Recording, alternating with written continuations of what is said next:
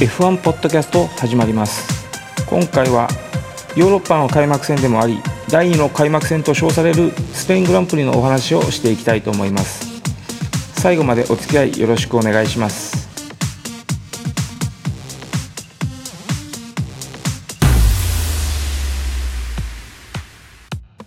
まずは今回持ち込まれる晴れ用ドライタイヤ3種類の紹介からしていきましょう。柔らかい方から順番に。3番目の赤色レッドのスーパーソフト。4番目の黄色イエローのソフト。5番目の白色ホワイトのミディアム以上の3種類になります。さてヨーロッパラウンド初戦となるスペイングランプリは例年多くのチームが大幅アップデートを投入するのが恒例ですが今年も例外ではなく中でも最も人目を引いたのが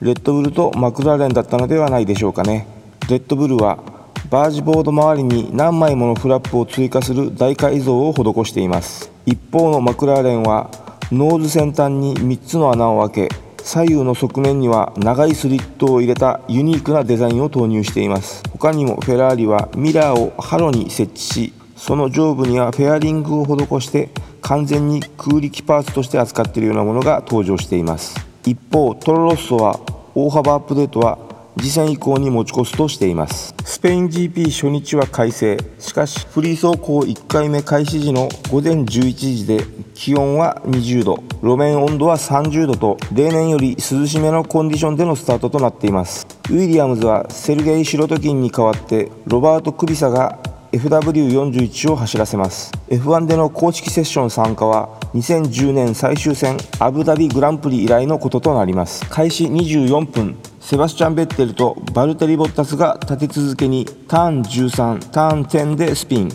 しかしダメージもなくすぐに走行を再開します。さらにブレンドン・ハートレイやロマン・グロージャンが同じターン4でグラベルに飛び出していきます。グロージャンは次の週ではターン7でもコースオフ路面グリップの低さと時折吹く強い風に翻弄されている印象です。そして開始後35分にはダニエル・リカルドもターン4を飛び出し止まりきれずタイヤバリアにクラッシュ。この時点ではバルテリ・ボッタスルイス・ハミルトンのメルセデス勢だけが1分18秒台でトップワンツーを形成しています。去年ハミルトンが記録したポールタイムの1分19秒149をすでに超える速さです今年の供給タイヤがミディアムソフトスーパーソフトと1段階ずつ柔らかいものへと変わっていることに加えさらに今年のタイヤの中身も1段階柔らかい方へシフトしていることから去年と比べて実質2段階柔らかいタイヤであることやまた路面が全面再舗装されてグリップも上がったことが大きいようです。F1 開幕前のプレシーズンのバルセロナテストでも総合最速だったベッテルは1分17秒182を出しており自然の流れと言えるのではないでしょうかね。さて11時59分ウィリアムズのクビサがターン13の立ち上がりでスピン。こちらはすぐに走り始めましたが直後のターン5でチームメイトのランス・ストロールがまっすぐバリアまで飛び出します。マシンに大きなダメージはなかったもののその場でマシンを止めます。自己処理に出ていたバーチャルセーフティーカーが解除された後バルテリ・ボッタスが自己ベストをコンマ7秒以上更新。ルイス・ハミルトンにコンマ8秒以上の大差をつけてフリー走行1回目は終了します。3番手にはフェラーリのセバスチャン・ベッテル。ほぼコンマ2秒差ずつでマックス・フェルスタッペンとキミ・ライコネンが続きトップから1秒7落ちながらフェルナンド・アロンソが5番手につけています。トロロッソ・ホンダ勢はピエール・ガスリーが10番手。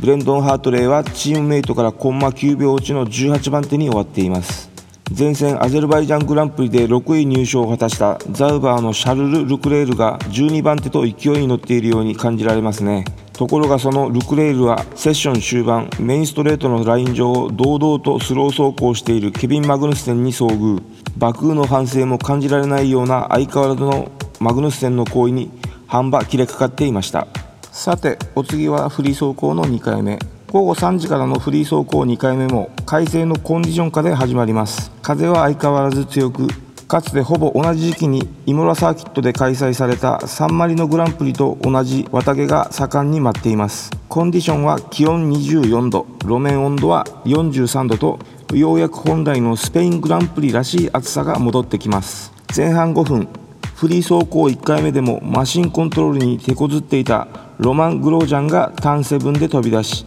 グラベルにはまってしまいます。これで5分間のバーチャルセーフティーカーが出ましたがその後は各社順調に周回を重ねます。前半45分を終えてルイス・ハミルトンが1分18秒259でトップ。フリー走行1回目は11周しか走れなかったダニエル・リカルドがコンマ133秒で追いマックス・フェルスタッペンやバルテリ・ボッタスも僅差で続きます。フェラーリのキミ・ライコネンとセバスチャン・ベッテルは首位ハミルトンからコンマ56秒遅れの5番手6番手に1時間が経過しようとする頃周回中のキミ・ライコネンがバックストレートで白煙を吐き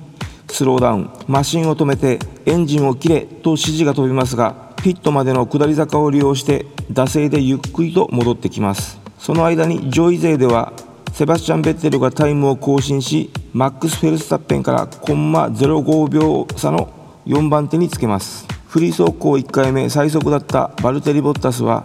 ミディアムでのロングランに専念して5番手にとどまります。回収されたマシンでコース復帰を果たしたロマン・グロージャンはスーパーソフトで周回ごとにタイムを詰め6番手のライコネンとはコンマ8秒の差があるとはいえ中団勢トップの7番手にそしてチームメイトのケビン・マグヌスセンも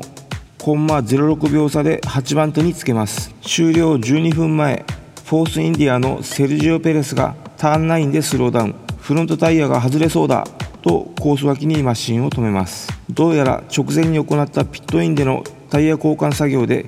左前輪がうまく装着されなかったようですね。ルイス・ハミルトンが最終的に首位を維持したものの5番手バルテリ・ボッタスまでコンマ35秒差以内。中団勢ではハース2台を先頭にマクラーレンフォースインディアの4台が続いています。トロロッソホンダは午後になってペースを伸ばすことができずピエール・ガスリーはセッション前半にはソフトタイヤで10番手タイムを出していましたがずるずると後退。スーパーソフトに履き替えてもコンマ2秒ほどしかタイムを更新することができず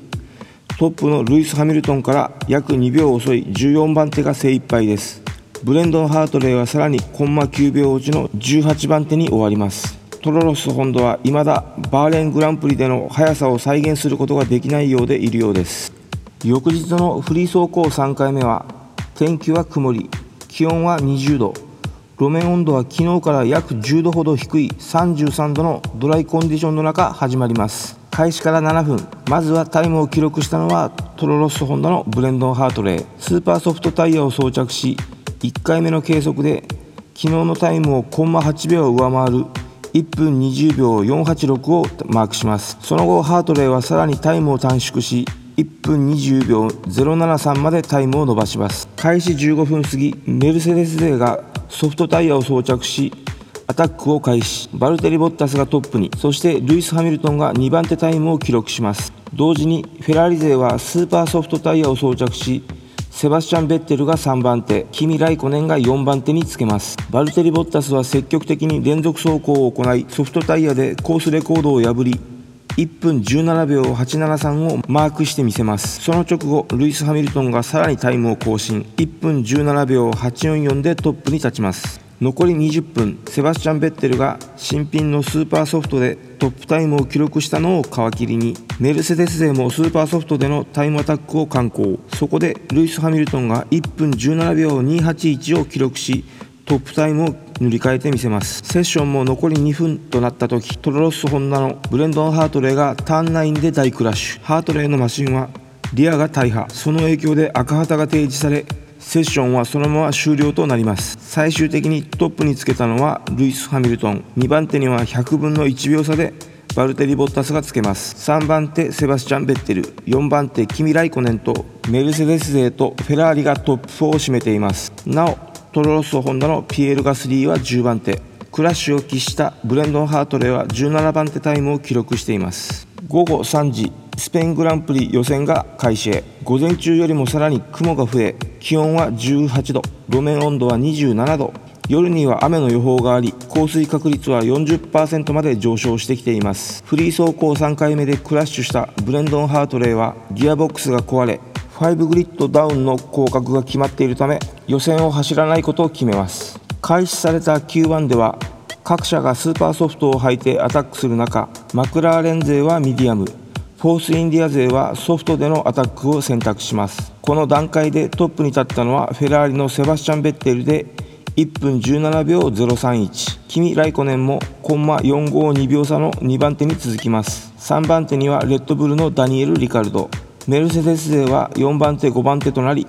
7番手にはミディアムタイヤのフェルナンド・アロンソがつけてハース勢を抑えます。トップ3のチーム以外はスーパーソフトを履いて2回目のアタックに向かいます。フェルナンド・アロンソは Q1 突破が確実となりタイム更新はせず8番手で通過。7番手にはハースのケビン・マグヌスセンが飛び込み9番手にもチームメイトのロマン・グロージャンがつけます。ピエール・ガスリーはターン2で前走者との交錯する場面もありタイム更新ができませんでしたが11番手で Q1 を通過しました。終了直前にはウィリアムズのランス・ストロールがターン13でワイドになりカウンターを当てましたがマシンが逆方向を向いてしまいアウト側のウォールにクラッシュこの影響で他社よりも遅くコースインしたルノー勢は十分なアタックができずニコ・ヒルケンベルグが16番手で Q1 敗退となってしまいました。そしてこの Q1 でのノックアウトにより16番手にルノーのニコ・ヒルケンベルグ17番手にザウバーのマーカス・エリクソン18番手にウィリアムズのセルゲイ・シロトキン19番手にチームメイトのランス・ストロール。トロロッソ・ホンダのブレンドン・ハートレイは未出走のため以上の4台のグリッドがこれにて決定です。さてお次のスタートタイヤを決める可能性がある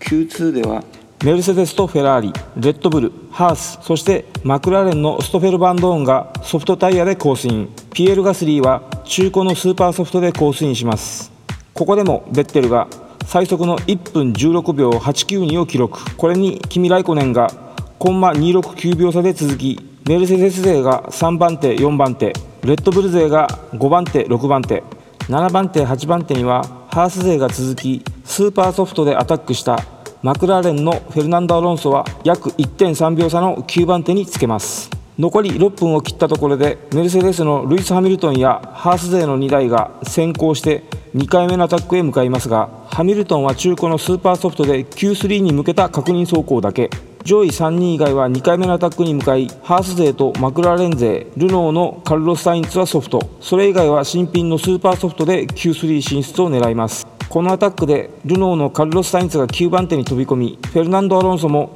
ターン7で飛び出したグロージャンの黄旗の影響を受けながらも10番手で Q2 を突破。スペイン人2人が Q3 進出を果たします。そしてここでのノックアウトにより11番手にマクラーレンのストフェル・バンドーン12番手にトロロッソ・ホンダのピエール・ガスリー13番手にフォース・インディアのエステバン・オコン14番手にザウバーのシャルル・ルクレール15番手にフォースインディアのセルジオ・ペレスまでのグリッドが決まります。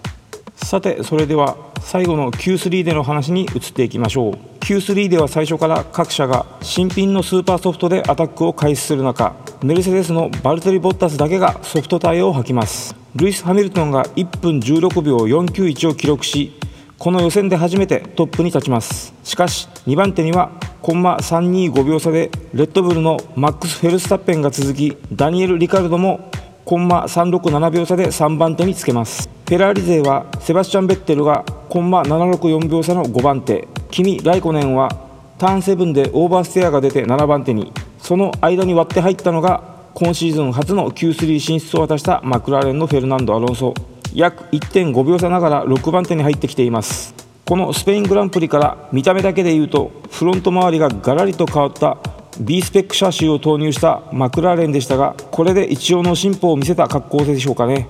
メルセデス勢は再び新品のスーパーソフトで最後のアタックに臨みますがフェラーリ勢の2台とレッドブルのダニエル・リカルドやマクラーレンのフェルナンド・アロンソはセクター3でのデグラデーションを嫌ってソフトタイヤでのアタックを選択します。リカルドはアタック1周目のセクター3で全体のベストを記録し自己ベストを更新しますがマックス・フェルスタッペンを上回ることができずさらにもう1周アタックへと挑戦します。メルセデス勢は自己ベストを更新してハミルトンが1分16秒173でポールポジションを獲得。バルテリ・ボッタスはコンマ04秒差で2番手まで。フェラーリのセバスチャン・ベッテルはコンマ132秒届かず3番手。キミ・ライコネンはコンマ439秒差の4番手。レッドブル勢は5番手6番手に終わります。3強チームに次ぐ7番手にはハースのケビン・マグヌッセンが1.5秒差でつけマクラーレンのフェルナンド・アロンソはコンマ045秒差及ばず8番手に。ルノーのカルロス・サインツが1秒617差の9番手でハースのロマン・グロージャンがコンマ045秒差の僅差で10番手に終わりました。5月13日現地時間午後3時10分スペイングランプリの決勝のスタートを迎えます。朝には小雨が降り GP3 のレース2はウェットコンディションで行われましたが昼前から晴れ間も広がって路面は完全にドライ。それでも気温は15度と低く路面温度も35度となっています。そしてレース中の降水確率は80%と高い予想が出ているようです。予選をキャンセルしたトロロッソホンダのブレンドン・ハートレイはスチュワードの裁定により出場が許可され20番グリッドを与えられギアボックスとパワーユニットを丸ごと交換して決勝に臨みます。セルゲイ・シロトキンは前戦での接触事故で3グリッド降格を課されており19番グリッドとなりました。正式なスターティンググリッドのリンクもあるのでよろしければご覧ください。さていよいよレースのスタートですがマクラーレンのフェルナンド・アロンソがスーパーソフトルノーのニコ・ヒルケンベルグとザウバーのマーカス・エリクソンがミディアムを履いた以外は前者がソフトタイヤでスタートに臨みます。スタート直後のターン1ではルノーのカルロス・サインツがタイヤをロックさせてターン2でハースのケビン・マグヌッセンとわずかに接触しコースオフ。ケビン・マグヌッセンはターン3でわずかにバランスを崩しその背後にいたロマン・グロージャンがその乱流を受けてスピンしますが途中でグリップを回復させてコースを横断する形で復帰しようとします。その際に激しくホイールスピンさせてタイヤスモークを上げたこともあって視界を失いつつあった後方のニコ・ヒルケンベルグとピエール・ガスリーがグロージャンのマシンに突っ込む形となりここで3台がリタイアとなりセーフティーカーが導入されることとなります。ロマン・グロージャンはスピンに至った経緯を説明して弁明を試みましたがスピン後もアクセルを踏み続けてコースを横切ろうとした行為はやはり今回の事故の原因になるものだったとして次戦モナコグランプリでの3グリッドポジション降格とペナルティポイントを2点与えることをレース後に言い渡されています。このペナルティポイントは過去12ヶ月の間に累積12ポイントに達すると出場停止を言い渡されるシステムです。溜まっているポイントは12ヶ月後に消えるとのことです。ちなみにグロージャンの累計ポイントはこれで5ポイントとなっています。デブリ処理に時間を要しレースは7周目に再開。この時点で順位は首位はメルセデスのルイス・ハミルトン。2番手フェラーリのセバスチャン・ベッテル。3番手にはメルセデスのバルテリ・ボッタス。4番手にフェラーリのキミ・ライコネン。5番手レッドブルのマックス・フェルスタッペン。6番手チームメイトのダニエル・リカルドとなり。7番手にはハースのケビン・マグヌッセン。8番手にルノーのカルロス・サインツ9番手ザウバーのシャルル・ルクレール。10番手にマクラーレンのフェルナンド・アロンソとなっています。トロロッソのブレンドン・ハートレイは1周目にピットインし最後尾となりましたがセーフティーカーの間にギャップを縮めて前のセルゲイ・シロトキンを追いかけます。ルイス・ハミルトンはプッシュして2番手ベッテルを毎週引き離していきその後方は2秒ずつ離れて走行し7番手のケビン・マグヌスセンは1周1秒以上のペースで離されていきますが8番手カルロス・サインツ9番手シャルル・ルクレールも3秒ほどの差を保って走ります。18周目に2番手のフェラーリのセバスチャン・ベッテルがピットインすると3番手のバルテリ・ボッタスは翌周ピットインしましたがオーバーカットはわずかに及ばずベッテルの後ろにとどまります。20周目にピットインしたシャルル・ルクレールは翌周ピットインしたアロンソが抜こうとしましたがこちらも及ばずに終わります。首位のルイス・ハミルトンはタイヤにまだ余裕を残しながら25周目にピットインしこれで暫定首位はワンストップ作戦を狙うレッドブルのマックス・フェルスタッペンとなりますがすぐにハミルトンが追いついてきます。後方ではミディアムでステイアウトしているザウバーのマーカス・エリクソンが9番手に浮上しルノーのカルロス・サインツがなかなかかわすことができずに苦労します。その後方でもシャルル・ルクレールとフェルナンド・アロンソが激しいバトルを展開していきます。ワンストップ作戦のレッドブルはダニエル・リカルドが33周目マックス・フェルスタッペンが34周目にピットインし上位のオーダーは首位ハミルトンの11秒後方に2番手ベッテル。3番手のボッタスはその2秒後方でワンストップ作戦への切り替えも視野に入れながらチャンスを伺います。4番手のマックス・フェルスタッペンはボッタスの7.8秒後方。5番手ダニエル・リカルドはさらに9秒後方となって6番手にはハースのケビン・マグヌッセンが30秒差でつけます。40周目にフォースインディアのエステバン・オコンがターン4出口でエンジントラブルに見舞われてストップ。これでバーチャルセーフティーカーが入りセバスチャン・ベッテルはここでピットインを選択しミディアムタイヤに履き替え4番手に後退します。一方のメルセデス勢はステイアウトしてワンストップ作戦で走り切ることを目指します。これでオーダーは首位にルイス・ハミルトン。2番手のバルテリ・ボッタスは15秒後方。そして3番手マックス・フェルスタッペンは10秒後方で周回遅れのウィリアムズのセルゲイ・シロトキンと接触。フロントウイングの翼端板を失いますがバランスなどを崩しているはずなのに自己ベストを更新して走り続けて前のバルテリ・ボッタスを追いかけます。4番手セバスチャン・ベッテルはその背後に迫り5番手ダニエル・リカルドは17秒後方に沈んでいます。43周目にバーチャルセーフティーカーが解除されると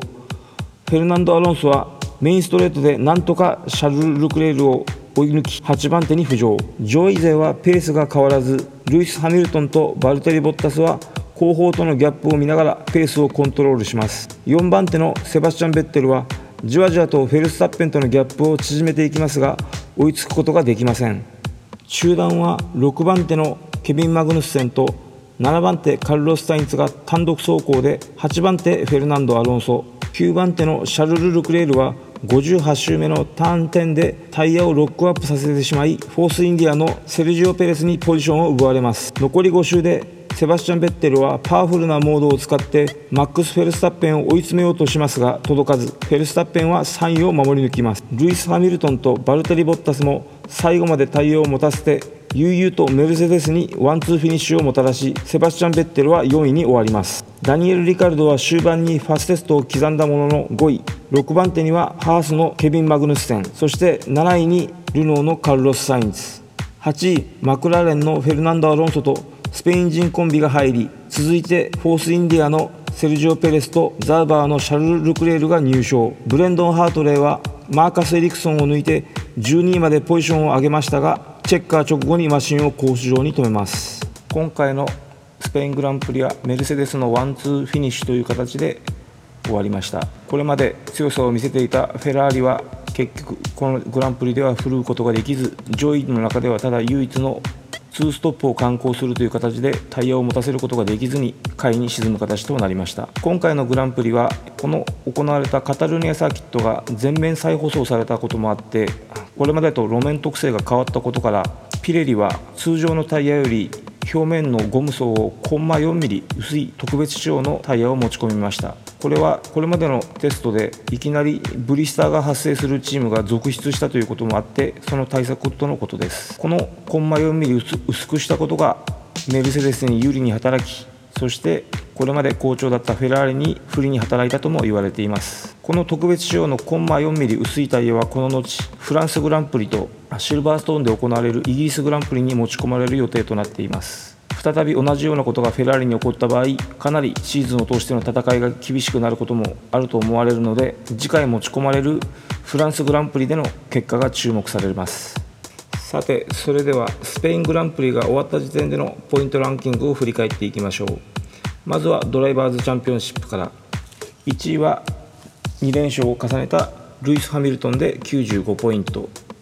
2位にセバスチャン・ベッテルで17ポイント差の78ポイント。3位にバルテリ・ボッタスで20ポイント差の58ポイント。4位にキミ・ライコネンで10ポイント差の48ポイント。5位にダニエル・リカルドで47ポイント。6位にマックス・フェルスタッペンで33ポイントとなっています。お次はコンストラクターズポイントの紹介をしていきましょう。トップはメルセデスで153ポイント。2位にフェラーリで126ポイント。3位にレッドブルで80ポイント。4位にルノーで41ポイント。5位でマクラーレンの40ポイント。6位でハースの19ポイントとなっています。さて次戦は伝統のモナコグランプリになります。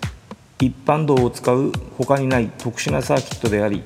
大波乱も結構予想されたりします。さてどんな戦いが繰り広げられることになるでしょうか？楽しみです。